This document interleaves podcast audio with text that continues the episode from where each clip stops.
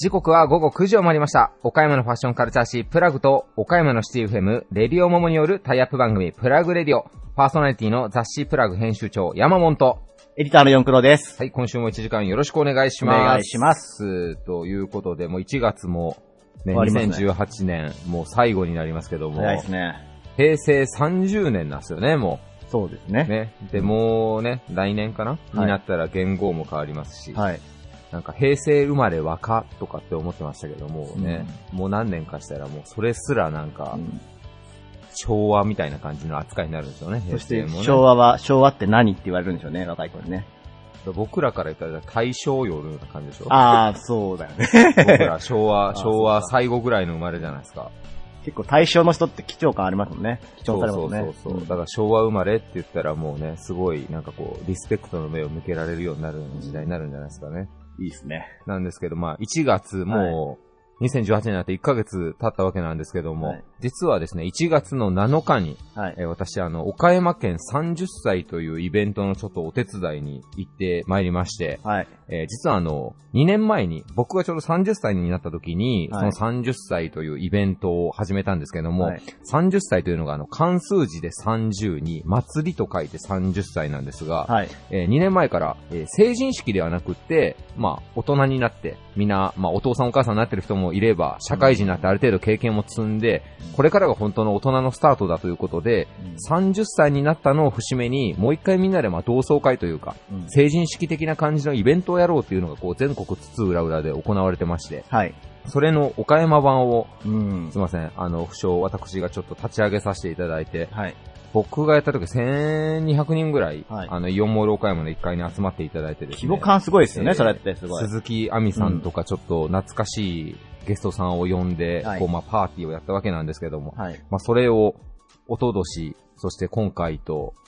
えー、まあ、2回か、3回目ですね。あ2つ、下の世代までが引き継いでくれてやってくれたんですが、えーこの1月7日に行った30歳のメインゲストがもうやばくて、はい。ね、もう影山博信さんっていうね、知る人ぞ知る、日本を代表するシンガーなんですけども、はい代表曲、ドラゴンボール Z のあの、チャラヘッチャラとか、うん。僕たちは天使だった、We Got Power、うん。えー僕知らなかったんですけど、僕らよりだいぶ年配、40代、50代ぐらいの方には、レイジーっていうバンドのボーカルだって言った方がなんか通じるみたいなんですけど、まあね、日本はもとより海外でももう大人気で、なんかもう東京ドームみたいなところで海外でライブやって、やったら、うん。チャーラーって影山さんが言ったら、外国のみんながもう両手上げて、へチャラーって掛け合いができるんですね。ぐらい、えすげえ人なんですけど、はいまあそれをこうね、生でまあちょっとアテンドさせてもらって、まあリハ見てたんですけど、はい。泣きそうになりますよね。うんめっあちゃ歌うまいっすわ、ほんまに。いや、僕も生で聞きましたけどね。うん。やっぱね、うんアニ、アニソンってすごいし、やっぱもう本物のシンガーはすごいっすね。声の質感というか声量がもう全く違いましたよね。だしもうライブ中みんな歌ってるっていうね、歌詞が分かって。やっぱそういう曲持ってるってすごいことっすよね、本当に。そうですね。まあちょっと影山博信さんがすごい感動したっていう話なんで、はい。ちょっと皆さんもね、YouTube とかでちょっと久しぶりに聞いてもらえたらなと思って。いや、すごいいいパーティーでしたよ、今年も。すごいパーティーでしたほんねと。すごいいいパーティーでした。はい。はい。はい。では行きましょう。えー続いては、岡山地元リーダーたちの思考を探るバリアスリーダーのコーナーです。誰もが知る有名企業から岡山の隠れたすごい企業まで約200名のリーダーの皆さんへインタビューをしてきました。毎回の放送ごとに数人ずつインタビューを公開していきます。今回のテーマは成功者の共通点。リーダーたちへのインタビューには岡山で頑張る皆さんの明日の活力になるようなヒントが隠れているかもしれません。えー今回のゲストは岡山県婦人協議会会長土屋敏子さん。株式会社ウィル代表取締役山口良子さん。タイメック株式会社代表取締役田中武宏さん。株式会社井上代表取締役社長井上和康さん。岡山中央クリニック院長横溝聡さん。株式会社グロワール代表取締役戸田総一郎さん。株式会社堀翔代表取締役堀太郎さんです。それではお聞きください。以上、フリートークのコーナーでした。Various leader produced by Plug Radio. 男女共同参画社会の実現に向けて様々な活動に取り組む団体、岡山県婦人協議会会長、土屋敏子さんです。よろしくお願いします。よろしくお願いいたします。土屋でございます。えー、まず、男女共同参画社会の実現というところで、えー、日々活動をされていると思うのですが、はい、実際どのようなことをされているのか教えてください。はい。女子差別撤廃条約の批准から34年経ちましたが、まだ、まだまだ多くの人の努力によって日本の女性の地位は少しずつ向上はしておりますけども、今なお克服すべき多くの課題がございます。それを私たちは誰もが生き生きと暮らす豊かな社会の実現を目指す、その社会を作るのは誰でしょう？私たちでございます。そういう意味で、私たちは男女共同参画の向上に向けて毎日努めてまいっております。なるほど、ありがとうございます。はい、この岡山県婦人協議会の、はい、まあ、歴史といいますか、成り立ちについて、えー、もう少し詳しくお聞きしたいなと思うんですけれど。はい。まあ、あの、歴史は、婦人会というものは全国国防婦人会という戦争中から始まっておりまして、その頃は本当にあの、女性の方は皆若い方から古い方まで婦人会に入らなくてはいけないという何か決まりがあったようでございます。国防婦人会として戦争中を男性のいないこの内地の現状を見ながら子供とかお年寄りのお世話をしていたということでございます。それから始まりまして、人会という名前は古いとか言われる方が次々出てこられまして、女子会とかなでしこ会、桜会とかいろんな名前を付けられまして、今なお婦人協議会という名前はやはり残しておかなければいけないというんで、婦人会が婦人協議会として今成り立っているようでございます。はい。ありがとうございます。そして、まあ、現在の取り組みにお話を戻しまして、まあ、もう少し具体的になるんですけれど、主には地域支援や子供支援や家庭支援についてもされているということなんですけれど。はい。そうですね。まあ、あの、私どもの仕事は地域の要になろうという私が大きな、まあ、第一歩を踏み出しておるんですけども、地域で私どもは地域の人の皆さん方が暮らしを明るく生き生きと暮らす豊かな社会を作ろうというのが大きな目的なんですが、その範囲は本当に広ございます。生まれたての赤ちゃんから一人暮らしの高齢者、90歳、100歳、お元気な方、そういう方のお世話というんじゃなくて一緒に勉強しましょう、一緒にお手伝いしましょうという会でございますので、まあ、あの、赤ちゃんたちには、やはりあの、お母さん方は若いし、経験がないので、二月に一回ですか、どこにもあの、いろいろ会を設けております。そして、先生方の立派な先生をお迎えして、赤ちゃんの子供の育て方とか悩み、そういうふうなことをお聞きしながら、私たちはそこで赤ちゃんのお世話をしながら、お母さん方の悩みを聞かせてもらう。そしてまた、子供の登下校には、本当に毎日毎日、順番に皆さんが学校に連れてきて、また帰りは、それぞれの地域の決まった場所でお迎えしてくださるようにしております。その間にはまた 子供のことで給食の問題とか子供の貧困問題、いろんな悩みがある、ありますんで学校の方でまた悩みを聞くとかいろんな地域からの学校に対する要望とかいうようなことをいろいろと先生方とお話し合いをしております。地域の人全体とそれから各種団体がよっていろんな活動をする、そういうふうな活動に、まあ、努めております。はい、ありがとうございます。本当にまあ地域、そして学校など関係機関と連携して、まあその地域の子供たちや女性の皆さんの生活を支援しているという、はい、えー、取り組みされている土屋会長なんですけれど、今回のテーマである、えー、成功者の共通点について教えていただきたいと思います。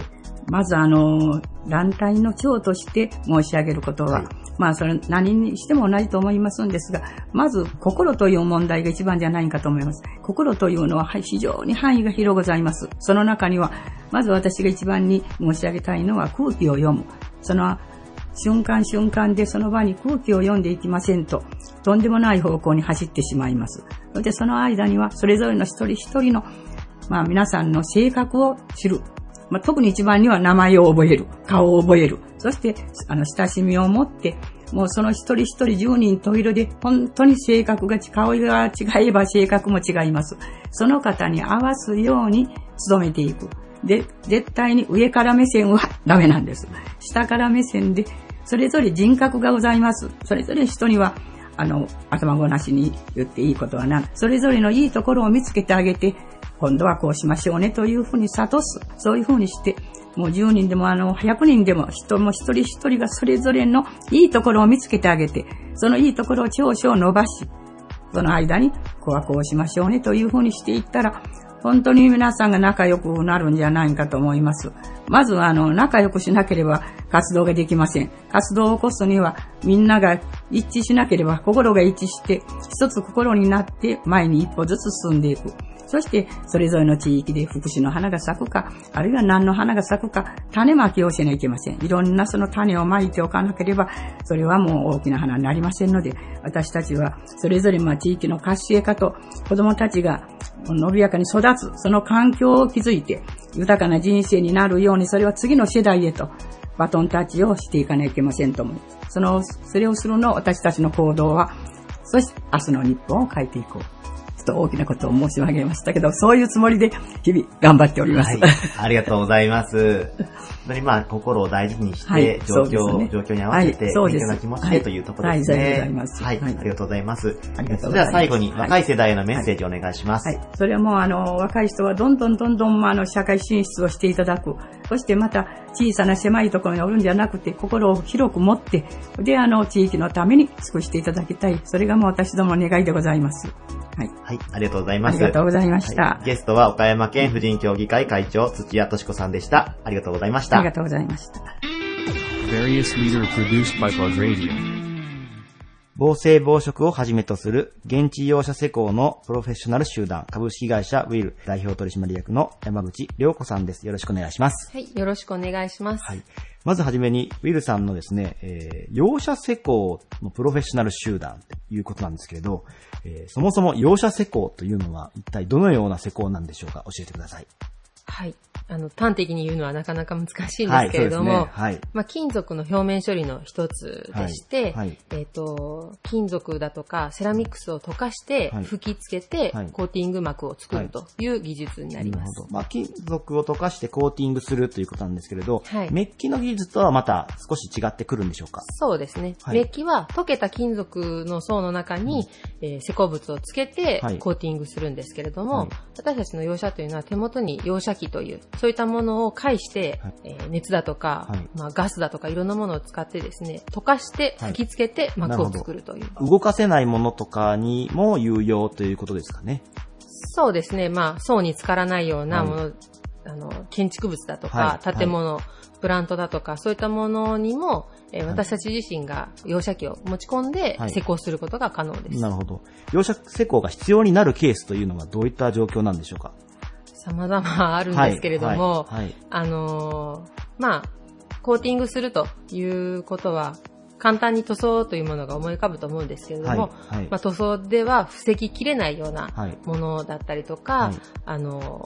金属の性質で、えー、この金属との相性によって腐食を防げるものもあるので、えー、この場合は容赦じゃないとダメだねということは時々あります。なるほど。まあ、ウィルさんは、えー、防水防食が得意です、得意とされてるんですね。はい、現地で、その、容赦施工ができてですね、防水防食を得意とされている企業さんの岡山ではそのこまで、えー、多くはないというふうにお聞きしてまして、はい。はい。まあ、自分たちもそう自負しているつもりなんですが、はい。はい。ウィルさんは特にですね、水島をはじめとするプラントなどの現場に行かれることが多いんですよね。そうですね。はい。はい、現地での防水防食の容赦成功っていうのが必要になってくるということでしょうか。そうですね。はい。ありがとうございます。えー、そんなですね、山口社長にですが、えー、今回のテーマである、成功者の共通点についてお聞きしたいと思います。どんな言葉を選んでいただいたでしょうかなかなか私も一言で言うのが難しかったんですけど、はい。まあ、あえて一言で言うと、飛び込む勇気という言葉を、選択させていただいた飛び込む勇気。はい。はい、そこの、なぜこの言葉を選んでいただいたのか教えてもらってもよろしいでしょうかはい。まあちょっと私自身もいろいろともともとこの事業をに携わる前もいろんな業種に関わっていて、はい、結果的に今の、えー、仕事に従,、えー、従事させていただいてるんですけれども、はい、割とこうまあ、大多数とは違うことをやってきた人生を歩んできたんです。はい、で、別に目立ちたがり屋なわけではなく、目立つつもりもなかったんですけれども、はい、たまたまいろんな意味で、こう、目立つようなポジションにいることが、今になって非常にメリットになっているなというふうに感じていてですね、で、そういう人生経験からなんですけれども、逆に今、こう、社員さんを採用するときに、学生さんをいろいろ見るときにですね、はい、あの、質問はとか、いろんな言葉を投げかけたときに誰も手を挙げない。多分、私も学生時代に恥ずかしいと思うことって何もできなかったんですけど、はい、そこをあえて、あの、恥ずかしいと思わずに手を挙げれる、質問ができるだとか、意見が言えるような人を、私たち採用する側は非常に求めているということを、まあ、皆さんに知ってもらいたいなと。で、結果的に目立ってしまうことを恥ずかしいって思う風潮といいますか、あの、例えば、効果を歌うときに一人で大きく歌うのは恥ずかしいから歌わないだとか、でも現実社会で求められているのは恥ずかしがらずに正しいと思うことだとか、自分の意見が言えることだったりするので、あの、大多数の中に甘んじるんじゃなくて、こう自分自身の考えに沿って飛び込める勇気っていうのを持ってほしいなということで、はい、はい、選ばせてもらいました。まあ本当に少し前のお話になるんですけれど、まあ空気が読めないなんていうことでですね、そういう揶揄されるっていうのはあったんですけれど、もちろん、まあ迷惑かけたりとか、配慮にかけるっていうのはまあ考えものかなと思うんですけれど、まあ、読みすぎておとなしくなってしまうというのもまたいかがなものかなというところなんですよね。そうですね。はい、やっぱり何かを変える勇気、はい、自分の人生を変える勇気も、はい、このままの人生がベストだと思えば、それで全くいいとは思うんですけど、やはりこう何かを変えたりだとか、うん、人生にこう何か潤いだとか、うん、まあ、ちょっとインスパイアされるものに対して、素直に、あの、勇気を出してそこに飛び込む勇気を持つ人生の方がいいんじゃないかなと思ってますね。はい。なるほど。わかりました。ありがとうございます。えー、それでは最後にですね、成功を目指して頑張る若者へメッセージをお願いします。まあ、例えば、今やっていることを途中でやめて違う道を選択するだとか、うん、日本を飛び出してみるだとか、うん、そういったことを周りの友達とは違う自分を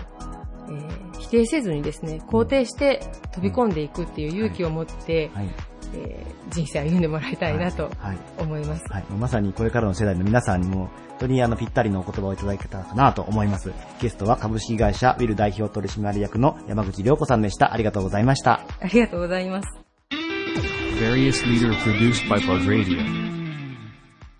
飽くなき時間への挑戦をコンセプトに掲げる試作品メーカー、タイメック株式会社代表取締役社長の田中武宏さんです。よろしくお願いします。はい、よろしくお願いいたします。はい、まずはじめにですね、タイメックさんというのはどのような会社かというのをですね、えー、皆さんにご紹介いただきたいなと思うんですが、はい。はい、えっ、ー、と、私どもはですね、主に自動車向けの部品の製造をしてるんですけれども、その中でも開発段階、うん、それから開発検討をしてたりとか、する段階の試作車両ですね、はい、えー、いろいろ実験をしたりとか、ぶつけたり走行したりするる実験車両の部品を作っております。主にプレスですとか、板金部品ですね。はい、そういった鉄、ステンレス、アルミ、銅といったあ薄い板から部品を成形して、はい、それを組み立ててお納めするというのが主な事業となっております。なるほど。まあ、完成車の、えー、まあ、原点であるプロトタイプと言われるものですね。そうですね。まあ、それの、あの、試作品に特化して製造をされているということで、はい般の製造業、大量生産の製造業、まあ、どのようなところが事業としては変わってくるんでしょうか？そうですね。やはりあの、開発期間というのは今どんどん短くなってますので、はい、その中でいかに早く安くいいものを作るかというところが一番の違いだと思います。はい、量産メーカーさんは大量に安く作るもの。で、我々はいかに早く、1個とか2個とかそういった少ない数量のものをいかに早く作るかというところで、やっぱりスピードが一番違うところじゃないかななるほど。スピードにこだわられてるということですね。それがコンセプトの飽くなき時間への挑戦戦というのにも続いてるということでしょうかそういうことですね。タイム、チャレンジでタイメックということなんですね。はい。で、タイメックさんなんですけど、まあ、ウェブサイトもかなりポップな色鮮やかなウェブサイトでありますし、はい、今実は田中社長の着ているジャケットもですね、ライムグリーンですね、はい、素敵なあの発色のあるジャケットを着られてたりとかですね、なぜそのようなあの、ポップなカラー大事にされてるんでしょうか、そうですね。あの、色っていうのは、まあ、たまたまその、目で、はい、目で見てね、あの、わかりやすいっていうところで、えー、こういった目立つ色にしてるんですけれども、そもそもまあ、えー、我々はものづくりをしてるんですけども、製造業というね、一言で済ますんではなくて、はい、えー、ものづくりというサービスを提供している、まあ、最高のものづくりサービス業というふうにね、えー、社員の方には常々言ってます。ですので、で、サービス業ですか？ら、やはりお客様が来た時にはきちんと挨拶ができなきゃいけないし、それからおもてなしの精神を持ってですね、あの、ようこそっていう、こう、縦看板作ったりとかですね、そういったのがこう具現化したのが、その、ウェブサイトであったり、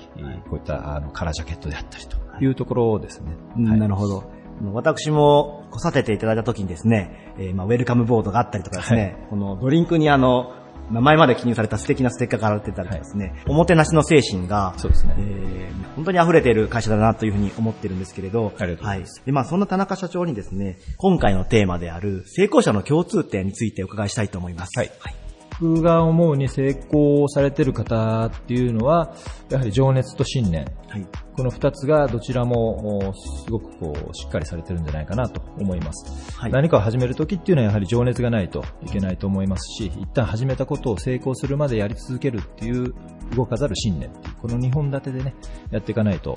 いけないんじゃないかなというふうに自分自身にも思っております。はい、なるほど。情熱と信念という言葉なんですけど、大変大切だなと私も思うんですが、はい、田中社長の中で持たれている情熱や信念というのはどのようなものがございますでしょうか、はいそうですね、情熱、僕の中で情熱っていうのはやはり先ほど申し上げた通り、やっぱりお客様に喜んでいただける、はい、お客様に選んでいただける試作メーカーとして、えー、これからますます発展をしていかなきゃいけないと思いますし、そういう発展するための情熱ですね、えー、それともう一つはやはり社員を幸せにしたいという情熱が僕の中にはすごくあります。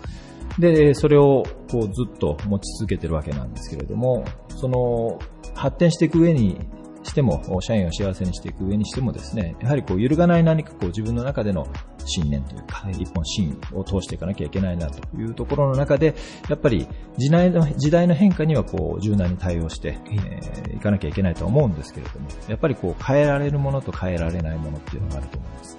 やはり原理原則っていうのは絶対変えちゃいけないと思いますし、えー、例えば経営理念なんかっていうのも、やはりえこの先、多少の文言の変化とかあると思いますけども、基本的な、根本的な考えっていうのは変えちゃいけないなというふうには思っています。なるほど。大切にされているものは大事にしながらも、はい、またあの、情熱と信念を持って時代に柔軟に対応していくということですね。そうですね。はい、ありがとうございます。はい、えー、最後に、えー、今成功を目指して頑張る若者へメッセージをお願いします。はい。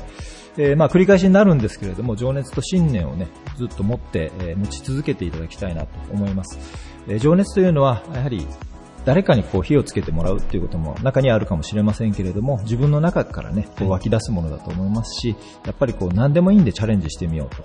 で、失敗をするのは悪いことじゃないんです。むしろ挑戦せずに何もしないことが一番の悪いことだと思いますので、はい、どんどん失敗して、えー、チャレンジして失敗してね、はい、えー、その湧き出る情熱っていうのを常に持っていただきたいということと、それから、先ほども申し上げた通り、何かしら自分の中でね、譲れない一本、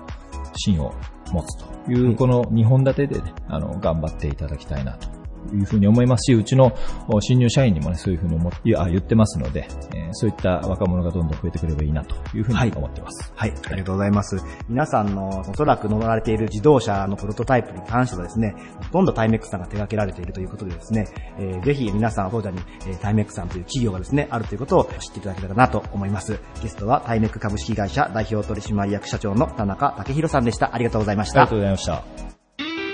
Various leader produced by Plug Radio. 美容サロン及び美容サロンに良質な材料と情報を提供するディーラー、株式会社井上代表取締役社長、井上和康さんです。よろしくお願いします。よろしくお願いします。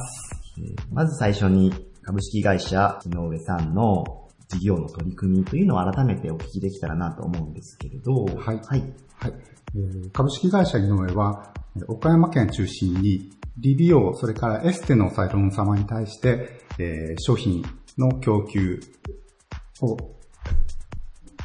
していくのと同時に、えー、サロンさんが、えー、お客様を幸せにできるようにいろんな、えー、新メニューであったりだとか、えー、技術サポート、それから、えー、いろんな相談に乗るような、そういうふうなバックサポートをしていってる会社です。なるほど。まずサロンさんにあの必要な、その、薬剤といいますか、はい、そういったもの以外にも、まあ、情報提供であったり、セミナーを通して、はい、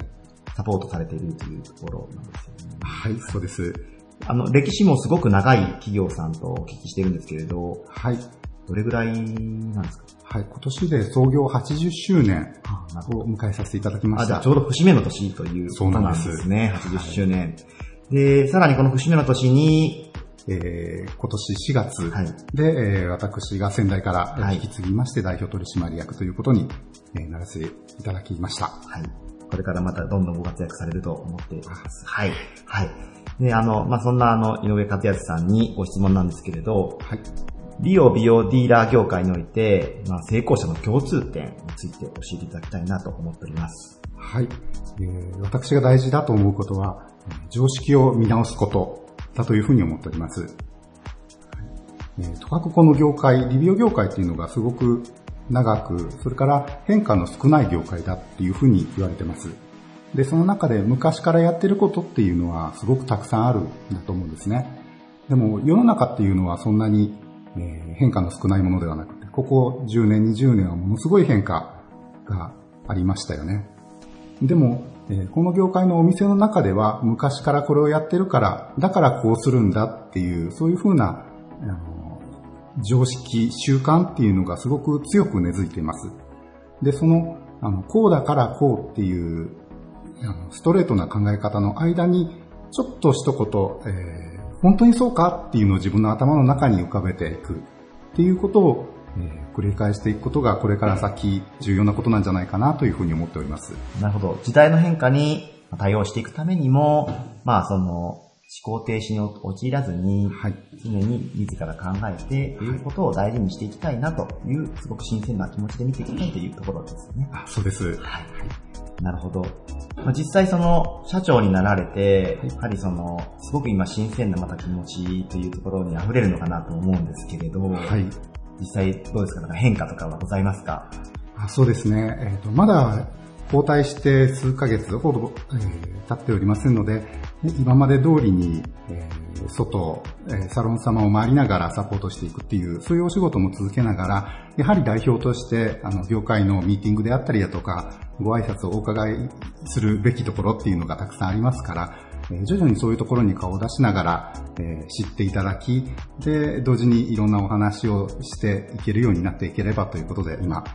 頑張っていこうという状況です。はい、なるほど。ありがとうございます。では、あの、最後に若い世代へのメッセージをお願いしたいと思います。はい、若い世代の方々ですね。このリビオ業界実はあの、離職率が、若い人の離職率がすごく高いっていうことが言われてます。で、それは、あの、まあ、例えば、美容師さんってこういう風にかっこいいよねって思って入ったのが、実はいろんな下積み、あの、土台が必要だったっていうことで、それで今まで考えてたのと違ったんだよなっていうふうなことを考えられて、で、ちょっと嫌になっちゃう方多くなると多いそうなんですが、でも絶対楽しくなるから、だから続けてほしいなっていうふうに思います。なるほど。絶えず、あの、まあ、続けることが、はい。楽しさを発見につながるというところで頑張っていただきたいなと思っております。はい、はい。ありがとうございました。えー、本日は、えー、株式会社井上代表取締役社長の井上和康さんでした。ありがとうございました。ありがとうございました。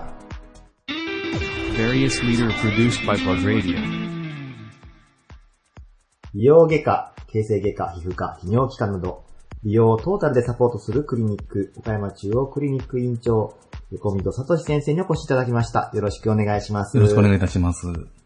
あの、横溝先生のこれまでの経歴を簡単に教えていただけたらなと思うんですが、はい、えー、私、えー、まあ、2000年に医者になりまして、まあ、当初はあの、一般病院で、あの、診療してたんですけども、まあ、途中で、あの、まあ、昔から夢でやっが、まあ、興味がありました美容医療っていうのに、ちょっと、あのやってみたくなりまして、で、まあ途中から美容、美容の方に入った感じなんですけども、で、まああの、美容の方に入って、やっぱり変わってよかったなと、あの今すごく思っています。なるほど。ね、あの、私、岡山中央クリニックさんのウェブサイトを見たときに、はい、その、施術をされた方の、その、はいその後のプロフィールとかが載られてて、ですごくその、喜びの声とかも挙げられてるんですけど、はい、10年前とかでは、やっぱりその美容整形って光の部分もちろんあるんですけれど、はい、あの、こっそりだとか、はい、そういうような印象がやっぱりありまして、ね、の主要クリニックさんの独自の考え方の何かそういったところでこだわりというか思いみたいなのがあるんでしょうか？はい。えー、まず皆さん、患者様、あの、来られるときはすごく緊張されてます。あの、不安も大きいと思います。で、もう、まあ、あの、私の方がしっかり、あの、施術について説明して、まあ、あの、納得の上で、あの、治療させていただければ、あの、結果が良ければ、もう皆さん、あの、すごく満足されて笑顔で帰られますので。なるほど。はじめはやっぱり不安はあるけれど、しっかりお話聞く中で、喜びまでしっかりとサポートするということなんですね。すね。はい。はい。そんな横溝先生にご質問なんですが、美容医療業界において一体どのようなことを大切にしている方が成功を重ねていけると思いますか？成功者の共通点について教えてください。えー、まずまあ美容医療に限らずですけども、まあ、あの、成功者の共通点っていうのはですね、まあ、新しいことに対して、まあ、失敗を恐れずに、まずやってみるという行動力だと思います。で、まあ、新しいことをするときには失敗やリスクがついてきますので、まあ、それを恐れてなかなか実行に移せないことが多いですけども、まあ、慎重になるのも大事ですけども、慎重になりすぎて新しいことへ挑戦しなければ、平凡で無難なままで終わってしまいますよね。成功するか失敗するかっていうのはまやってみないとわからないことですので、まずはやってみるという行動力を持った人が成功していると感じています。で、まあ、あの、自分だけが行動してもそれについてくる人がいなければ物事は進まないと思いますので、まあ、周囲の人を行動させる力というのも行動力の一つだと思います。あと、まあ、あの、成功者で、あの、家に引きこもってる人っていうのはまりいないと思うんですよね。で、成功者はま仕事終わりとか、まあ休日とかにはいろんなところに出て行って、様々な人と会って、まあ、コミュニケーションをとって、人間関係を築き上げていらっしゃると思いますので、まあそういったのも行動力だと思います。なるほど。日頃のアクティブさも行動力であるし、やはりいざという時に行動を起こせるというところですね。そうですね。横溝先生もあの行動力で医療業界から美容医療業界へ。そうですね。はい、あの時は本当に行動力、はい、そうですね。があったなと自分でも思いますね。はい、実践もされているというところで、はい、で、その行動力というところに、あの、それを強く感じた具体的なエピソードがあれば教えてください。えっと、まあ私のまあ友人のお父様のお話なんですけども、まあ、まあある分野で大変な成功を収めている方ですけども、まああの20年以上前にはもうすでに成功されている方ですけども、まあその成功に満足せずに、新たな分野に可能性を見出して、あの、今も挑戦し続けておられる方なんですけども、まあ、新しい挑戦が失敗に終わることもあるらしいんですね。で、その失敗を無駄にせず、その次の挑戦に活かして新たにトライする。そして、えー、さらなる成功を収めておられます。すごく尊敬している方ですね。なるほど。まあ、成功というのは、やれば何でも成功ではなくて、はい、たくさんの失敗の中でのあの成功ということでもあるということで、そうですね。失敗を恐れずに、やるというところで、その姿を見て、はい。大事と思ったんですね。そうですね。最後に、はい、若い世代へのメッセージをいただけたらなと思うのですが、はい。はい、えー、まあなかなか、あのー、若い時っていうのは、まあ、新たなことに挑戦する。まあ、パワーはあると思うんですけども、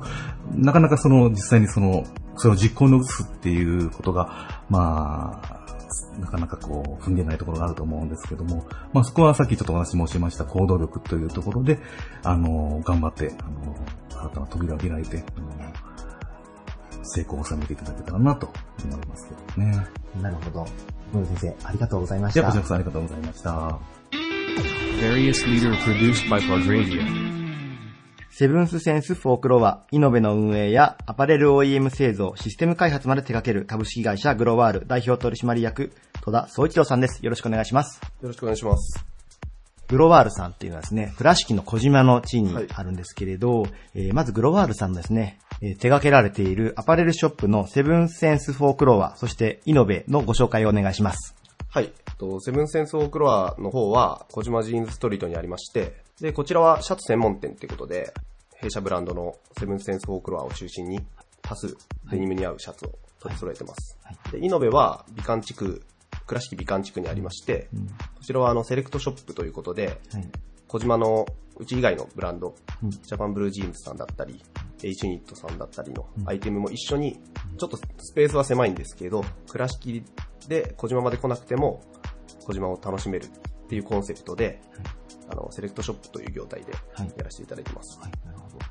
えまあそのセブンセンスフォークロアというブランドのショップもそうなんですけど、はい、えー、まあ戸田社長が手掛けられているのが、はい、えー、シャツということなんですけれど、はい、まあ本拠地がですね、まあジーンズの街、えー、児島という街なんですけれど、そこあえてシャツというところにこだわりを持たれて作られているということなんですけれど、はい、えー、そこには何か意図というのがございますでしょうか？そうですね、もともと僕がこの業界というか、アパレルに関わり出した時に、一番最初にお世話になった方が、シャツのプロだったんですよ。はい、でその方にシャツの作り方や、あの、シャツとはどういうものなのか、シャツの色派を教えていただいたので、小島っていう地理的にはすごいジーンズのプロの方たちが多い街なんですけど、その中で僕が最初に、まあ今でもジーンズのこと100%分かってないんで、ジーンズに関しては素人なんですけど、はい、シャツに関してはその方から、あの2名のプロの方から教えていただいて、はい、なので、まあ、僕のアパレルイコールシャツっていうだけであって、はい、シャツに特別な思い入れというよりも、シャツの作り方を知っているってことなんで、なるほど。はい。まあ、シャツを作るプロフェッショナルとして、まあ、続けられてきたということなんですけれど、はい、と、また OEM 製造ということもされてるんですけど、これももうシャツに特化されているということなんでしょうか？そうですね。シャツがだいたい7割、8割ぐらいで、はい。はい、そこに付随して、まあ、ショップコートだったりとか、はい、あとはカバーオール、ジャケットとか、上物を中心にやってるんで、はい。はい。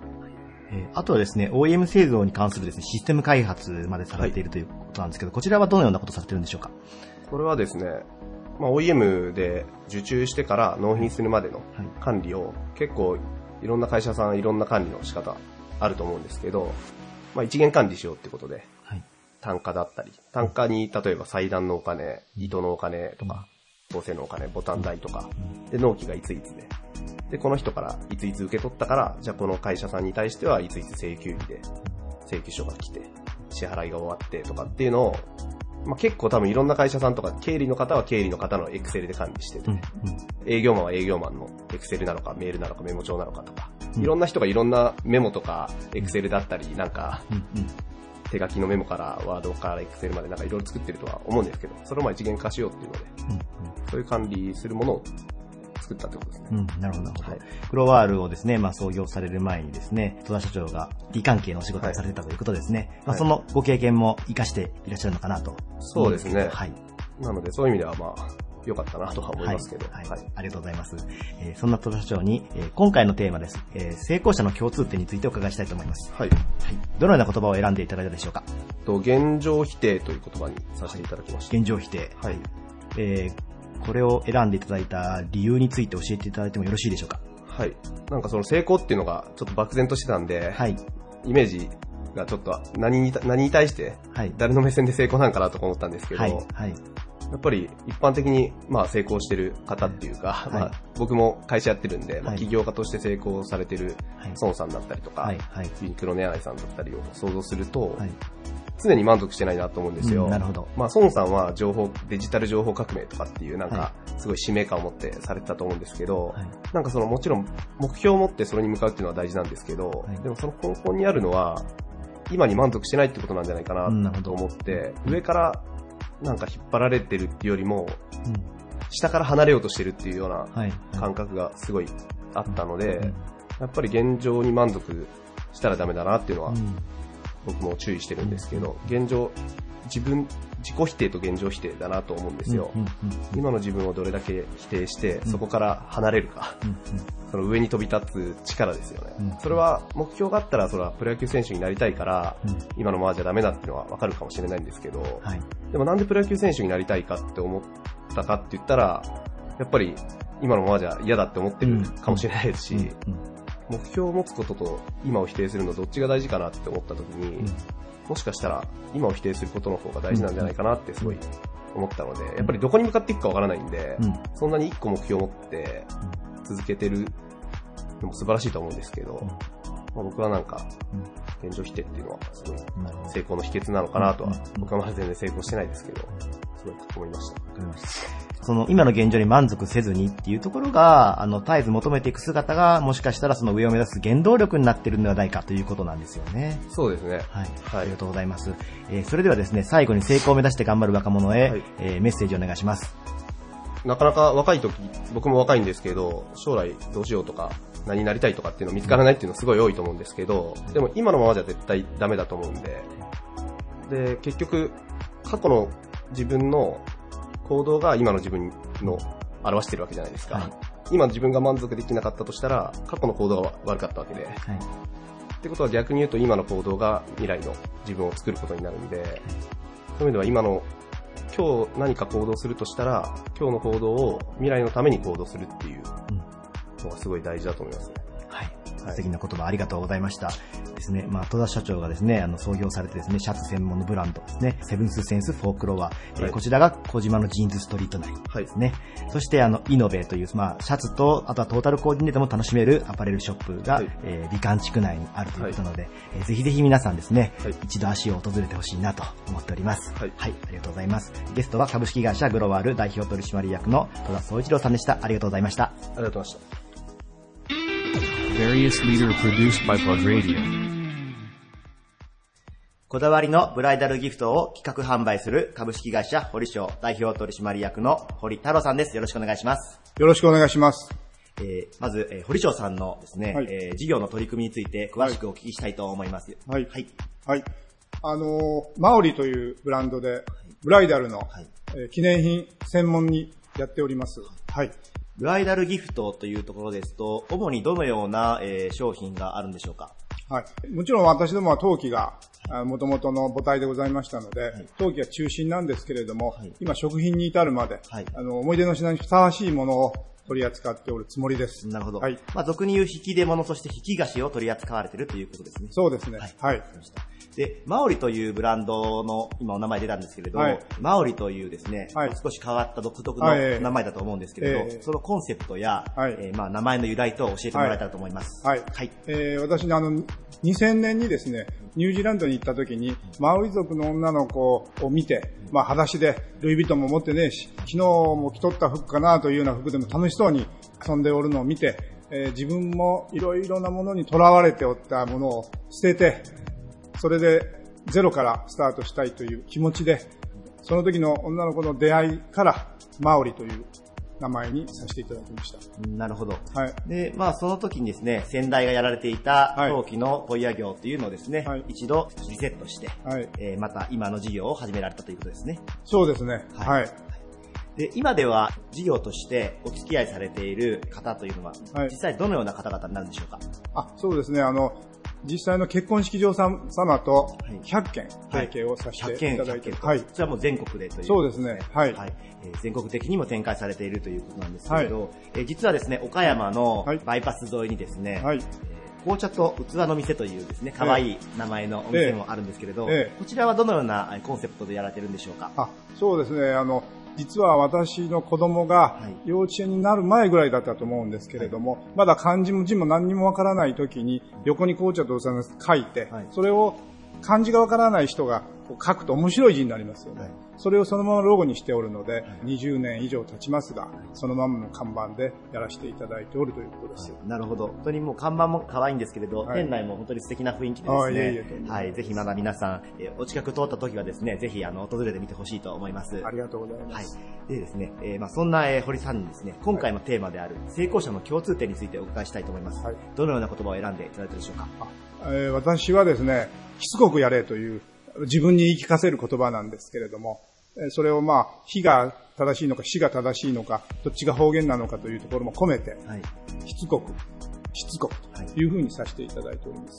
作業の人ですね、えー、作業の死を、両方のしつこくを書いていただいて、とにかく、えー、粘り強く、しつこく頑張ってほしいということなんですね。はい。もうとにかくあの思ったことを貫くからいいかなというふうに思います。堀さんの中でこのしつこく、はい、えー、しつこくですね、はい、体験された場面っていうのはあるんでしょうか、はい、そうですね。ですからあの2000年にニュージーランド行って今までの陶器の卸をやめて自社のオリジナルにしようと思った時はまだまだどうなるかわからんし、今までの卸もしながら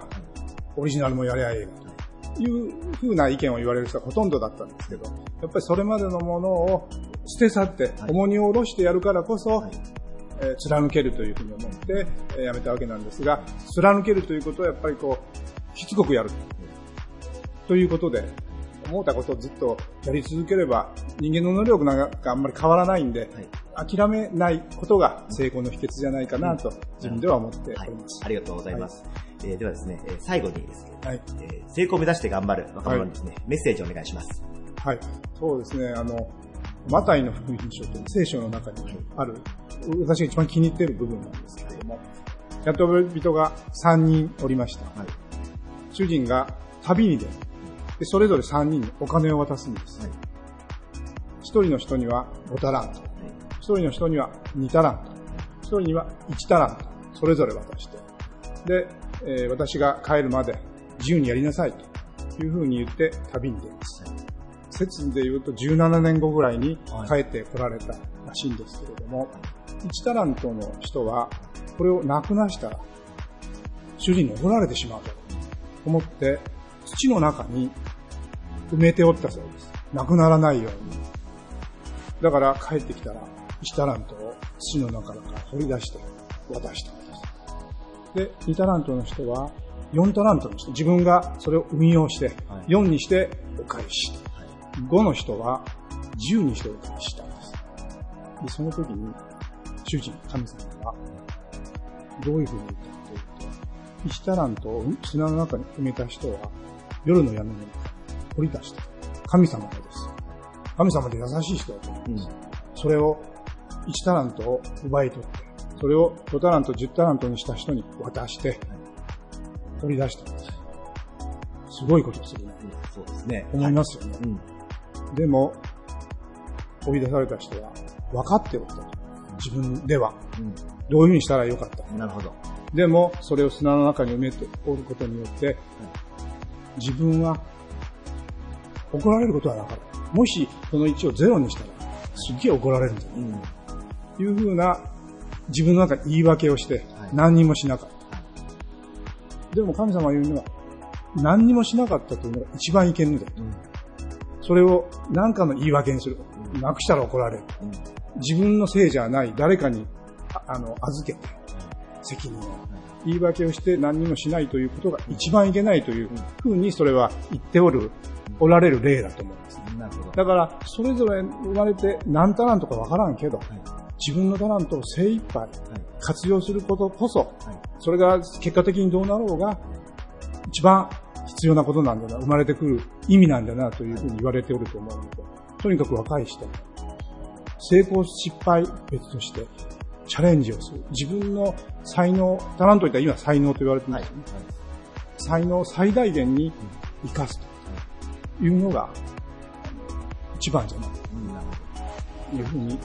ます。はいつまりタラント、才能をですね、もう失敗を恐れて閉じ込めるのではなくてですね、はい、表に出す、もしくは手放す勇気を持って、そうですね。飛び出すということですね。そうですね。はい。そういう気持ちで頑張ってほしいということですね。はい。はい。ありがとうございます。ウェブサイトでもですね、どのようなブライダルギフトがあるのかというご紹介だったり、はい、あとオンラインショップの方もされてますのでですね、はい、ぜひ皆さんですね、マオリブランドというのをですね、はい、チェックしてほしいと思います。よろしくお願いします。ありがとうございます。はい。えー、ゲストは株式会社堀賞代表取締役の堀太郎さんでした。ありがとうございました。ありがとうございました。Various leader produced by Plug Radio 以上、バリアスリーダーのコーナーでした。プラグレディオではリスナーの皆さんからのメッセージを募集しています。宛先は plug.serv.co.jp、プラグ .serv.co.jp まで、プラグネーム、お住まい、年齢、性別を記載の上送信してください。番組内でご紹介させていただいた方には、プラグレディオオリジナルステッカーをお送りさせていただきます。番組へのご意見やご感想などなど、どんなことでも構いませんので、どしどしメールの方を送ってやってください。ということで、今週も1時間、あっという間でしたね。はい。えー、四九郎くん、今回もじゃあちょっと早速貴重なお便りをいただいているそうなんで、はい。ご紹介してもらってもいいですか、四九郎くん。はい。じゃあ、お便り紹介します。まあ、これすごくあの、簡単な文章で書かれてるんですけど、簡単な文章で書かれてる、うん、うん、うん、いいよ、いいよ。成人式の振袖レンタルの事件、同じ成人式の代としてとても残念な気持ちになりました。えー、何かいいお仕置き方法はないでしょうか？倉敷市テーラームフーンさん、20歳、20歳ですね。えー、っとね、四九郎くん。うんそれ、何でしたっけ？事件。あのー、ああ、あれですね。あのー、振袖届かなかったやつですね。とか、あの、着付けの予約してたけど間に合わなかったとか。あのー、あれですよね。テルミクラブの着物版ですよね、言ってみたら。で、飛んでしまったっていうことで。はいはいはい、はい。元必殺仕事人メンバーだった山本にね、お仕置き方法をちょっと考えてもらえたらなっていうお問い合わせだったんですけど。何それ？プラグレディオでいつもちょっと俺に詰められてるから、ちょっと仕返しそれ。違う違うそんなこと書いてないでしょ、そんなこと。いや書いてる書いてる。書いてない、書いてない。必殺仕事人のメンバーだと山本さんにお聞きしたいのですが。手書きで書いとるやないか、君は。ラジオで攻撃しちゃいけない ですね。一応先輩なんだから。攻撃してない、攻撃してない。攻撃してる。まあでもちょっとこれは、あのね、倫理的には許せない事件じゃないですか。せっかくの大人になる。ああ、ちょっと僕もあの事件どうなってんのかわかんないですけどね。でも、テルミクラブは、はい。どうなってるんでしょうね、今あれ。なんかあの、社長さん泣きながら会見してたじゃないですか。うん、泣いても応援よって感じですよね、岡山弁で言ったらあんなもんね。まあ確かに。でもなんか結構何人かね、社員旅行でね、予約してたけどダメだったとかっていう話もあったりとか。なんか海外行ったけどホテル泊まれなかったとか、なんか帰りの飛行機乗れなくなっちゃったとかありましたもんね。今回この事件は、あの、謝罪すらしてないですからね。このあ、成人式のこの振り袖、はい、もう表に出てきてないです、全く。倒産でって。あ、もう倒産したんですか、会社があれ。多分倒産ですね。へー。すげえ詐欺っすね。詐欺あら、新手の詐欺っすよね。でもちょっと、ちょっと泣ける話っていうか、まあ、心が痛むのが、そこで雇われてた人とか、関係先の人たちが、まあ、せっかくの成人式の舞台なのでって言って、給料とかももらってないんだけど、もうほぼボランティア無償で、はいはい、はい、あの、もうその時間に合わすように必死で、必死でやったんだけど、やっぱり環境が整ってないので、うん、あの、組織がもうグダグダになってたので、やっぱ間に合わなかったりとかして。この話、僕さすがですね。最初に30歳っていうね、はい、30歳になった時の成人式の話を枕でしてましたけど、はい、繋がってるじゃないですか、四九郎くん、これ。ね、いいっすね。ねえ。まあ、そこでいいっすねしか言えない君のスキルよ、四九郎くん。あの、なんか、はい、あの、勝手に攻撃したと思って仕返しするのやめてもらっていいですか？そうなんですよ。4、4、6やっぱ、4、プラグレディを通じて、何を一番やらないといけないかってなったら、まあ、僕はもういいんで、このままで。4クロー君を、やっぱこう、おしゃべりニストにこう、どんどんこう、成長していってもらうために、4クロー君今年はね、R1 の予選出ましょう、とりあえず。あ、俺一人で。一人で一人で、R1、ピンだから。僕、おしゃべりは別に嫌いとかないんですよ、全然。もうお話しすることはすごく大好きだし、聞くことも大好きなんで、ただまあ、あのね、あの、ラジオ向けに話すっていうのが、まあちょっとね、ハードルが高いんですよ、僕にとってはね。なんだ、まあ、R1 も同じでハード高いかな、ちょっとね。もう、僕がちょっと黙ったら、こう、間を埋めよう埋めようと思って、また普通のことばっかり何回も。ごめんなさい。まあ、振り袖、振り袖事件の話でしたね。はい。振り袖事件の話ね。話ね、戻って。え、で、その振り袖の、まあ、ちょっとお仕置き方法をちょっと考えてほしいと。まあ、それができるかどうか置いといて。あ、それをやってしまった会社の社長さんとか経営陣にお仕置きしないといけないんじゃないかと。そうです、そうです。はい。お仕置きねでもね、目には目をってハムラビ法典みたいなことやっててもダメですからね。やっぱり今時代が時代なんでね。うん、そうね。成人式、全、なんかある？そんな急に言われても出てこないですよ、僕。お仕置き出てこないか。いや、あの、出ては来てるんですけど、地上波載せれないようなことしか基本ちょっとあまり考えれないんですよね。まあこれは人、あれなんですけど、まあお仕置きとかじゃないんですけどね、話ちょっと膨らむんですけど、あの、キングコングの西野さんとかは、はいはいはい、リベンジ成人式だって言って、はいはい、なんか自らももう出資して、なんかこう、報われなかったその人たちを招待して、もう一回成人式をしてあげようっていうような。その日に衣装が間に合わなかった子たち集まって、もう一回成人式やろうよと。そうです、そうです。でもこれはもう完全に席がもう全部埋まってしまったみたいなんですけど、はいはい、はい、まあそういうことする方もいらっしゃったりとか、はいはい。まあ片一方で、やっぱこう、ね、なんぼかは多分おそらくですよ。はい、持ち逃げして、はい。まあ、しめしめとなって可能性もあるわけで、はいはい、このままなんか、ね、違うまた生活を送っているもし人がいるんだったら、社内で、ね、いやまあ、そりゃあね、みんなの恨みの数だけ、あれですよ。もう、なるべくやっぱ生活を苦しめてあげないといけないんで、うん、やっぱ体にチップ埋め込むしかないんじゃないですか、IC チップね。IC チップ。なるほどね。最先端のお仕置きですね、それは。そうそう、だから、はい、お金も借りました、はい、なんかね、可愛いお姉さんがいるお店に飲みに行くってなったら、はい、お店入った瞬間、ピピピピピって言って入れないとかさ。こいつは悪い奴だっていうね。そうそうそうそう。あ、いいですね。やばいね。僕の闇が出てきてるんです 全然笑えね。まあ、ということで、あの、まあ、IC チップを埋め込むというね。はい、なんなんこの俺と四九六のこの差し合い。いや、いいことなってないでしょ、これ、誰もいいことなってないですよ。ね、なんかね。いや、でも時代劇でも、縦の時に切られるプロがいるじゃないですか、やっぱりこう。ね。4クロが切られるプロになるか、切るプロになるか、どっちかになってほしいんですよ。なるほどね。どっちがいいんですか、4クローク。いやー、僕は切られたくはないけどなじゃあじゃあ全然切って切って。切って切って。切って切って。切られたくないけどな。うん、まあでもね。まあ、まずは、切る側になるにはね、もう切られるプロになってからかなと思ってるんで、ね、そうそうそう。だから、四九郎くんがこっちを切ってきちゃダメだって。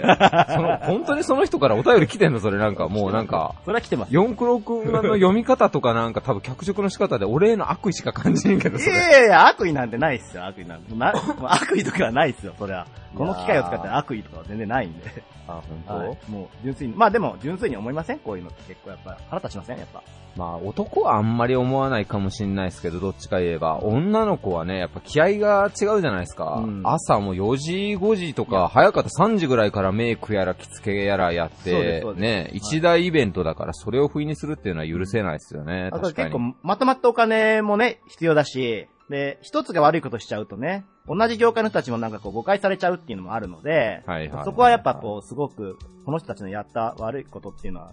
断断されないといけないですよね。うん。でもな、こういう事件ってね、ちょっと時間経ったら風化するし、はい。ね、誰がそれを引き起こしたかってやっぱ顔をもう晒すしかないっすよね、世の中に。ね、はい。あいつ見たら、わ、やばいやつだってならないと、悪いやつしたやつだけが得するような社会ですもんね、今なんとなく。うんそんな感じでいいんでしょうか、四九六はい。あのー、まあじゃあ、もしその悪いやつを見かけたら皆さん写真撮ってね、あの、SNS 等で発見報告してもらえたらなと思います。はい。四九六なんかもうちょっとピースフルな話はないのかね、君。そうだね。なんか。まあそうだね、前回も、前回はなんかちょっと縁起が悪い話だったんですけど、みたいな感じでね、2018年。まあ、またじゃあ、ちょっと次は、次からはね、ちょっと、ピースフルな話題を、ちょっとお便りを選びたいと思います。はい。はいの後は？ほんまダメだな、もう会社っていうかなんかもうな、道端でタバコ吸いながらするような会話地上波の受けて大丈夫かな、これ。まあね。ね、すいません、ご出演いただいてるね、社長とかリーダーの皆さん、ね。中の企画がね、もうすごくしっかりいやもうそこ、そこだけ聞いていただいたらいいんでね、はいはい、あの、ポッドキャストの方もこのオープニングとエンディングとか飛ばして、ぜひ聞いていただけたらなと思います。四クロ君何か最後、じゃあ、今回の締めをお願いします。今回の締め？うん。だってさっきお便りの手を装って俺に大喜利みたいなの仕掛けてる。いや、これ大喜利じゃねえっすよ。大喜利だよ、あれ。質問ですから。どんなお仕置きがいいでしょうかって。俺に、これ俺の、俺お便り読んでないけど多分それ絶対なんか、ま、違う、俺を攻撃するために書いとるわ、四九郎くんが。違うって。なんか俺が、俺がこう四九六をこう詰め、詰めるから、おめえどんだけスキルあるんか見ちゃるわ。違う違うこの大喜利答えれるのかお前は、みたいな感じが。まあ、あれですよ。ただ、で、今この選んだのは、もちろんあれですよ。あの、ちょうど、ドンピシャのタイミングじゃないですか。こういうね、1月の終わりに。っていうことで選んだので。何もした、攻撃じゃないですよ。何をしたりがゆでまとめようとしておるけど、普通のことずっとよる、あなたも。いや、もう普通のことっていうか、何が普通かって。じゃあ、じゃあ聞いていいですか？何が普通なんですか？何が普通で何がハイなのかってちょっと説明してもらっていいですか？いやいやいやいやいやいやそ このところ。違うの違うの。ハイなものをちょっと教えてください。違う違う、ハイじゃない、ハイじゃない、ハイじゃない。もう、ロ、ローで、もう、ロー、ローの段階で、もう、君乗ってる車はラジオだから、ラジオのローに入れないといけないのに、はい、あなたもう普通のローで言ってるんですよ。わかります？ラジオのローって何ですかじゃあ逆に。ラジオのローそう、今の喋り方よ、四九六。え？違う違う違う違う。どういうことですか？ほらほら、どういうことっすかって言ってるじゃないですか。うん、なんかちょっとこう、四九郎らしさでいきましょうよ、ラジオ。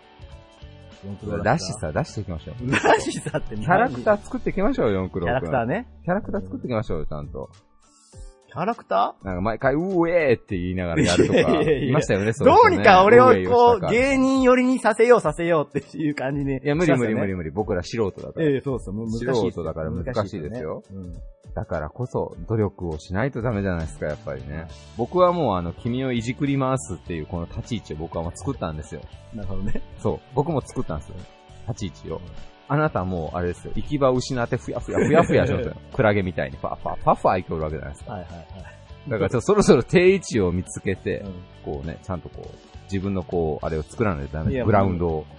はい。はい、すいません。内輪の打ち合わせでした。はい、それでは皆さん来週もよろしくお願いします。バイバイ。This radio produced by Okayama Premium Magazine Plug. See you next week.